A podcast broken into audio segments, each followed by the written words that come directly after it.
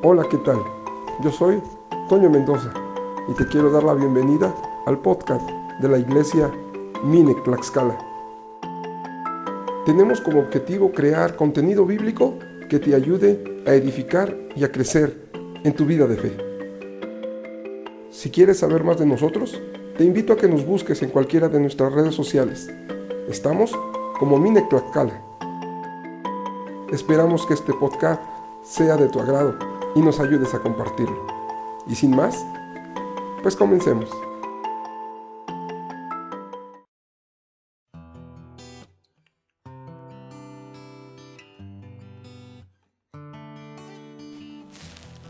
Hola, ¿qué tal amigos y amigas de Mine Tlaxcala? Me da tanto gusto poder estar una vez más eh, elaborando este podcast el cual, como nuestra cortinilla lo dice, pues tiene el objetivo de ayudarte en tu vida de fe. En esta ocasión, pues voy a estar dando inicio a una serie que tiene que ver con la armadura de Dios. Eh, el objetivo es lograr eh, ayudarte a que comprendas lo mejor posible eh, cómo está compuesta esta armadura, para qué nos ayuda específicamente cada una de sus partes y que de esta manera podamos enfrentar nuestra lucha, nuestra guerra espiritual cada día. Estarás de acuerdo conmigo que uno de los más grandes errores que un cristiano puede cometer, pues es ignorar eh, a Satanás. Él eh, todos los días sale a, a, ejecutar el papel que él tiene en esta lucha y no juega a ser Satanás. Lamentablemente a veces los cristianos parece que no entendemos esto y, bajamos la guardia y eso siempre nos llevará a estar en grandes problemas. Cuando sabemos que vamos a pelear como un enemigo como Satanás, que es astuto, que es paciente, que se prepara este, bastante bien para el ataque, no podemos tomarlo a la ligera. Por eso, por eso es que debemos de aprender a hacer uso sabiamente de los recursos que Dios nos ha dado. Esta guerra de la que yo te estoy hablando eh, es una guerra que se lleva y se pelea en el alma de cada hombre y cada mujer alrededor del mundo entero. Y, en esta guerra no hay una parte neutral. Toda la humanidad absolutamente está comprometida, ya sea que estén o del lado de Dios o del lado de Satanás. En la palabra de Dios, eh, a través del apóstol Pablo, inspirado por el Espíritu Santo, se describe a todo discípulo de Cristo como un soldado que se encuentra en medio de una gran batalla, este, en medio de un campo ensangrentado, donde cualquier error que se comete en él se puede pagar con, con la vida. Eh, en 2 de Corintios 10:4 eh, se nos dice, porque las armas de nuestra milicia no son carnales, sino poderosas en Dios para la destrucción de fortalezas. Aquí podemos ver cómo eh, el apóstol Pablo está afirmando que nuestra lucha es 100% espiritual y que por lo tanto debemos de enfrentarlas con armas que también sean 100% espirituales si lo que queremos es salir triunfantes en esta guerra en la que estamos eh, eh, enfrentando. Por la gracia y la misericordia de Dios, Él no nos ha mandado desnudos, por así decirlo, desprotegidos para enfrentar a un enemigo con las características de Satanás, sino que ha puesto a nuestra disposición no solo su poder, sino también una armadura completa que debemos poner pieza por pieza en nosotros eh, y que no solo nos servirá para defendernos, sino también para que en su momento podamos atacar y conquistar terreno en el nombre de Jesús. El objetivo que me he trazado al iniciar esta serie de estudios basados en la carta a los Efesios, en el capítulo 6, del versículo 10 al 20, este, pues es analizar esta poderosa armadura. No estoy seguro eh, realmente ahorita que empiezo el estudio cuántas enseñanzas eh, me va a llevar, pero de lo que sí estoy seguro es que si usted me regala el tiempo para escuchar completo los estudios, eh, podrá generar en usted todo lo necesario para poder hacer uso de esta poderosa herramienta. Permítame leer rápidamente la porción bíblica en la cual estaremos analizando para poder asentar nuestra enseñanza. Y claro, teniendo en cuenta que la palabra de Dios, la Biblia, siempre para nosotros será nuestra regla de fe y de conducta. Dice entonces Efesios capítulo 6 versículos del 10 al 20 de la siguiente manera. Por lo demás, hermanos míos, fortaleceos en el Señor y en el poder de su fuerza. Vestíos de toda la armadura de Dios para que podáis estar firmes contra las acechanzas del diablo, porque no tenemos lucha contra sangre y carne, sino contra principados, contra potestades, contra los gobernadores de las tinieblas de este siglo, contra huestes espirituales de maldad en las regiones celestes. Por tanto, tomad toda la armadura de Dios para que podáis resistir en el día malo y habiendo acabado todo, estar firmes. Estad pues firmes, ceñidos vuestros lomos con la verdad y vestidos con la coraza de justicia y calzados los pies con el apresto del Evangelio de la paz. Sobre todo, tomad el escudo de la fe con que podáis apagar todos los dardos de fuego del maligno. Y tomad el yelmo de la salvación y la espada del Espíritu, que es la palabra de Dios, orando en todo tiempo con toda oración y súplica en el Espíritu, y velando en ello con toda perseverancia y súplica por todos los santos, y por mí, a fin de que al abrir mi boca me sea dada palabra para dar a conocer con denuedo el ministerio del Evangelio, por el cual soy embajador en cadenas, que con de nuevo hablé de él como debo hablar. En este pasaje encontramos dos elementos fundamentales. Primero, una exhortación. Segundo, la instrucción. En la exhortación, como tú bien lo sabes, pues encontramos una invitación para realizar algo, mientras que en la segunda parte, que es la instrucción, nosotros encontraremos cómo lograr llevar a cabo la exhortación que se nos ha dado. Como ya lo hemos mencionado, el enemigo al cual nos enfrentamos tiene varias características y dos de ellas es que es muy perseverante y paciente. Es por ello que el apóstol Pablo, inspirado por el Espíritu Santo, nos anima a permanecer firmes. Esta es la exhortación. Mantente firme hasta el final, convencido de que Dios te va a proveer todo lo que sea necesario para poder salir triunfante de la batalla que estás enfrentando y que seguramente seguirás eh, enfrentando toda tu vida.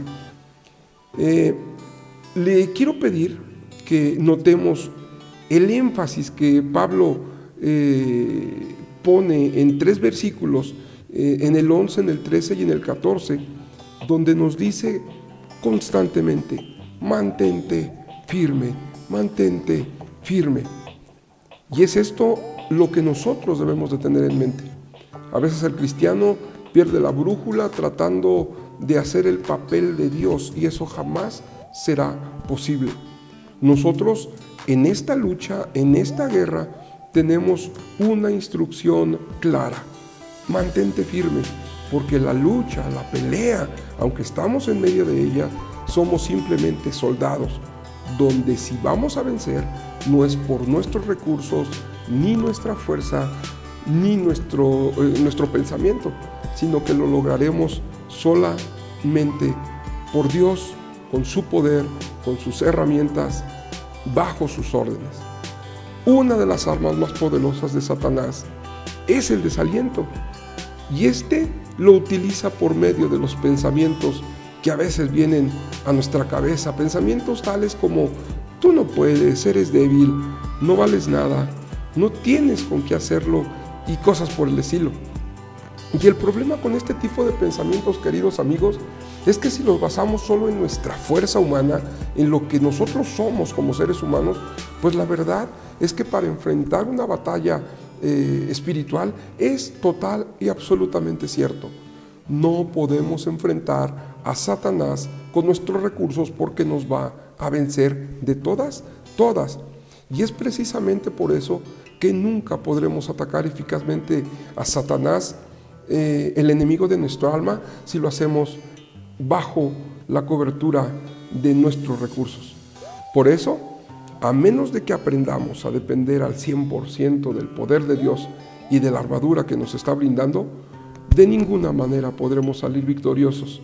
Si no, pregúntale a David, cómo venció a Goliat o pregúntale a Moisés cómo logró sacar a Israel de Egipto. O qué tal preguntarle a Pablo cómo es que logró ser el tremendo ejemplo de vida cristiana que es ahora para nosotros. Todos los logros, todas las victorias que esos grandes hombres de la fe alcanzaron, lo hicieron no por medio de su naturaleza humana, sino en el poder de Dios. El Salmo 60:12 declara que con la ayuda de Dios haremos proezas. Entonces, ¿cuál es la responsabilidad de todo cristiano en esta guerra?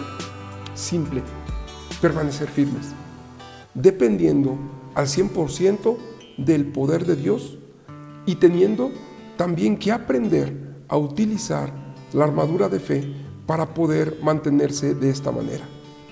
Es por eso que cuando un ataque demoníaco nos hace tambalear, o aún peor, logra derribarnos, no debemos de nos, debemos de volver a levantar para seguir peleando, sabiendo que la única manera posible de lograrlo es por el poder de Dios, en el nombre de Cristo, con la ayuda del Espíritu Santo. Proverbios 24, 16 afirma que los justos podrán tropezar siete veces, pero volverán a levantarse.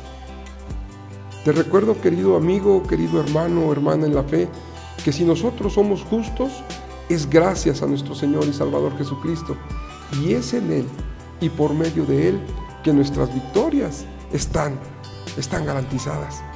No debes de temer más allá de lo que humanamente pudieras temer, porque en verdad, recuerda que nosotros vivimos por fe y en fe es que nos debemos de posesionar de estas eh, valiosísimas victorias que nos llevarán a tener esperanza, convicción y paz.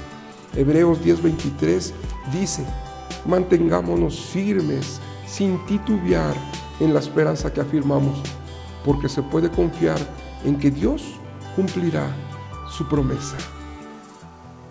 Romanos 8:37 afirma que sin embargo en todo esto somos más que vencedores por medio de aquel que nos amó.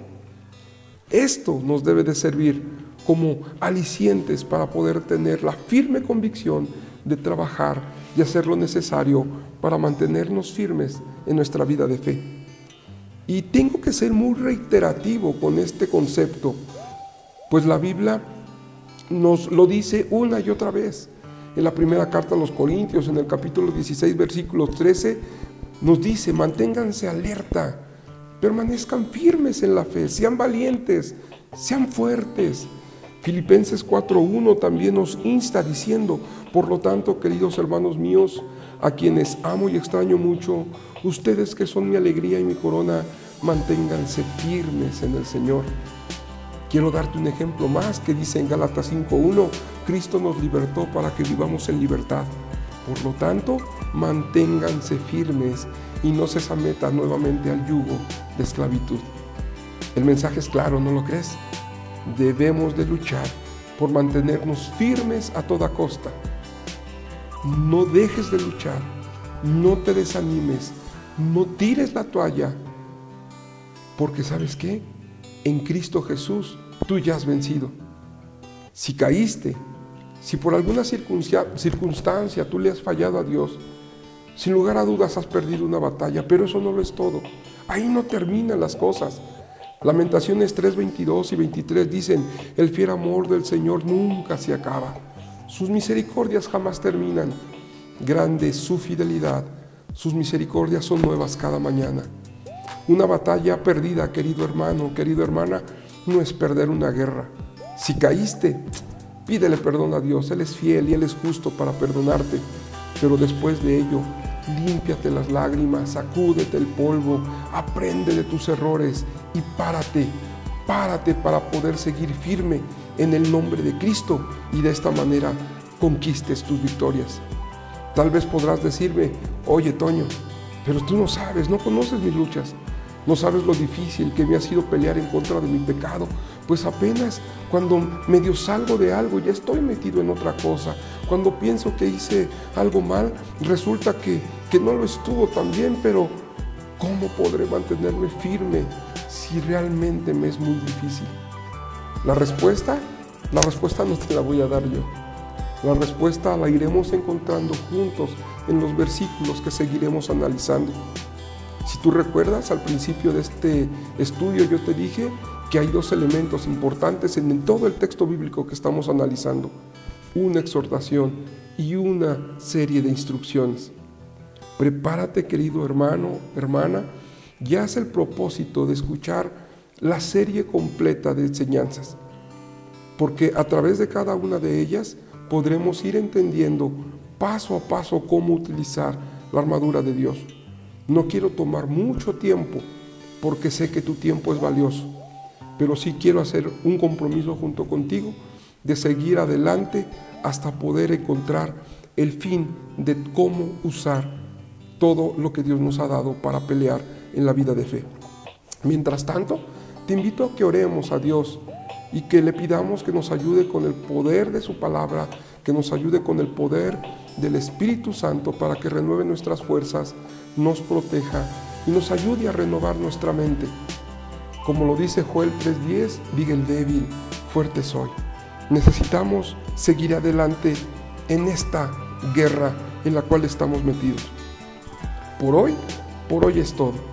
Espero contar con el favor de tu atención en el próximo estudio en el cual estaremos analizando el cinturón de la verdad. Hasta luego, ojalá te haya sido de bendición.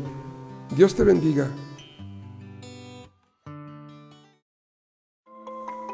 Quiero agradecerte infinitamente el valioso tiempo que nos has regalado, esperando que el tema que hoy abordamos haya sido de edificación para ti. Ayúdanos a compartir nuestro podcast para darnos a conocer y te dejo un número en el cual podemos estar en contacto vía WhatsApp aquí en México, 246-170-6580. ¿Quieres que abordemos algún tema en especial? ¿Tienes peticiones de oración? ¿O simplemente quieres platicar con alguien? Mantente en contacto con nosotros. Mi nombre, Toño Mendoza, por la gracia de Dios, pastor de Minec Tlaxcala. Y solamente termino diciéndote que Dios es bueno en todo tiempo y que en todo tiempo Dios es bueno. Hasta el próximo estudio.